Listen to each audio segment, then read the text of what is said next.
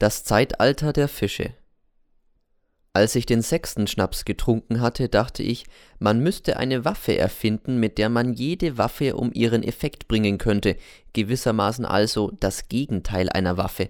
Ach, wenn ich nur ein Erfinder wäre, was würd ich nicht alles erfinden, wie glücklich wär die Welt. Aber ich bin kein Erfinder, und was würde die Welt nicht alles versäumen, wenn ich ihr Licht nicht erblickt hätte? Was würde die Sonne dazu sagen? Und wer würde denn dann in meinem Zimmer wohnen? Frag nicht so dumm, du bist betrunken. Du bist eben da. Was willst du denn noch, wo du es gar nicht wissen kannst, ob es dein Zimmer überhaupt geben würde, wenn du nicht geboren worden wärst? Vielleicht wäre dann dein Bett noch ein Baum. Na also, schäm dich, alter Esel. Fragst mit metaphysischen Allüren wie ein Schulbub von Anno dazumal, der seine Aufklärung in puncto Liebe noch nicht verdaut hat. Forsche nicht im Verborgenen, trink lieber deinen siebten Schnaps. Ich trinke, ich trinke. Meine Damen und Herren, ich liebe den Frieden nicht. Ich wünsche uns allen den Tod, aber keinen einfachen, sondern einen komplizierten. Man müsste die Folter wieder einführen, jawohl, die Folter. Man kann nicht genug Schuldgeständnisse erpressen, denn der Mensch ist schlecht. Nach dem achten Schnaps nickte ich dem Pianisten freundlich zu, obwohl mir seine Musik bis zum sechsten Schnaps arg missfiel. Ich bemerkte es gar nicht, dass ein Herr vor mir stand, der mich bereits zweimal angesprochen hatte. Erst beim dritten Mal erblickte ich ihn. Ich erkannte ihn sogleich. Es war unser Julius Cäsar. Ursprünglich ein geachteter Kollege, ein Altphilologe vom Mädchenlyzeum, geriet er in eine böse Sache. Er ließ sich mit einer minderjährigen Schülerin ein und wurde eingesperrt. Man sah ihn lange nicht, dann hörte ich, er würde mit allerhand Schund hausieren, von Tür zu Tür. Er trug eine auffallend große Krawattennadel, einen Miniaturtotenkopf, in welchem eine einzige Glühbirne stak, die mit einer Batterie in seiner Tasche verbunden war. Drückte er auf einen Knopf, leuchteten die Augenhöhlen seines Totenkopfes rot auf. Das waren seine Scherze, eine gestrandete Existenz. Ich weiß nicht mehr, wieso es kam, dass er plötzlich neben mir saß und dass wir in eine hitzige Debatte verstrickt waren. Ja, ich war sehr betrunken und ich erinnere mich nur an einzelne Gesprächsfetzen. Julius Caesar sagt, was Sie da herumreden, verehrter Kollege, ist lauter unausgegorenes Zeug. Höchste Zeit, dass Sie sich mal mit einem Menschen unterhalten, der nichts mehr zu erhoffen hat und der daher mit freiem Blick den Wandel der Generationen unbestechlich begreift. Also Sie, Kollege, und ich, das sind nach Adam Riese zwei Generationen und die Lausbuben in ihrer Klasse sind auch eine Generation. Zusammen sind wir also nach Adam Riese drei Generationen. Ich bin 60, Sie circa 30 und jene Lauser circa 14. Passt auf, entscheidend für die Gesamthaltung eines ganzen Lebens sind die Erlebnisse der Pubertät, insbesondere beim männlichen Geschlecht. Langweilen es mich nicht, sagte ich. Auch wenn ich sie langweil, hören's mir zu, sonst werd ich wild. Also das oberste und einzigste Generalproblem der Pubertät meiner Generation war das Weib. Das heißt, das Weib, das wir nicht bekamen. Denn damals war das noch nicht so. Infolgedessen war unser markantestes Erlebnis jener Tage die Selbstbefriedigung samt allen ihren altmodischen Folgeerscheinungen, nämlich mit der, wie sich später leider herausstellen sollte, völlig sinnlosen Angst vor gesundheitsschädigenden Konsequenzen etc.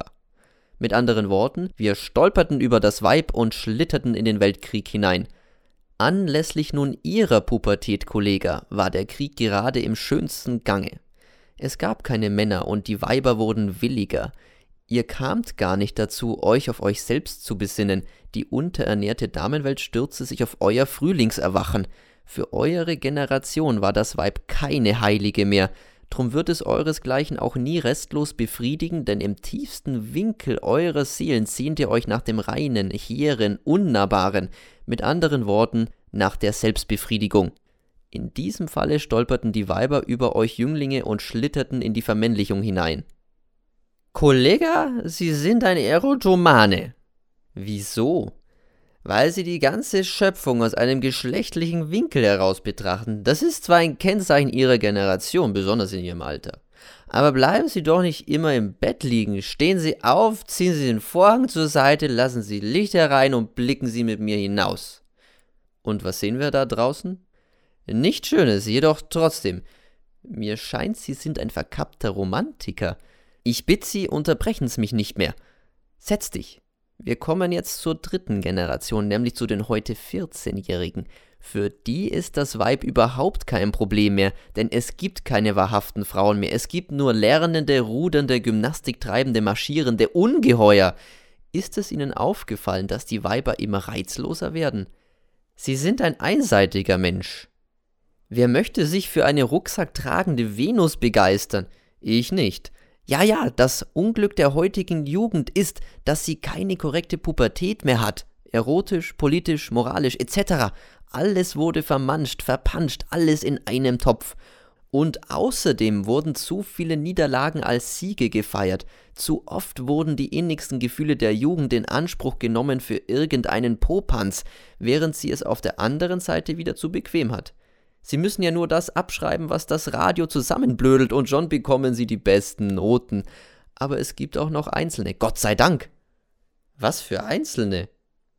Er sah sich ängstlich um, neigte sich dicht zu mir und sagte sehr leise Ich kenne eine Dame, deren Sohn geht ins Realgymnasium. Robert heißt er und ist 15 Jahre alt. Neulich hat er so ein bestimmtes Buch gelesen, heimlich. Nein, kein erotisches, sondern ein nihilistisches. Es hieß über die Würde des menschlichen Lebens und ist streng verboten. Wir sahen uns an. Wir tranken.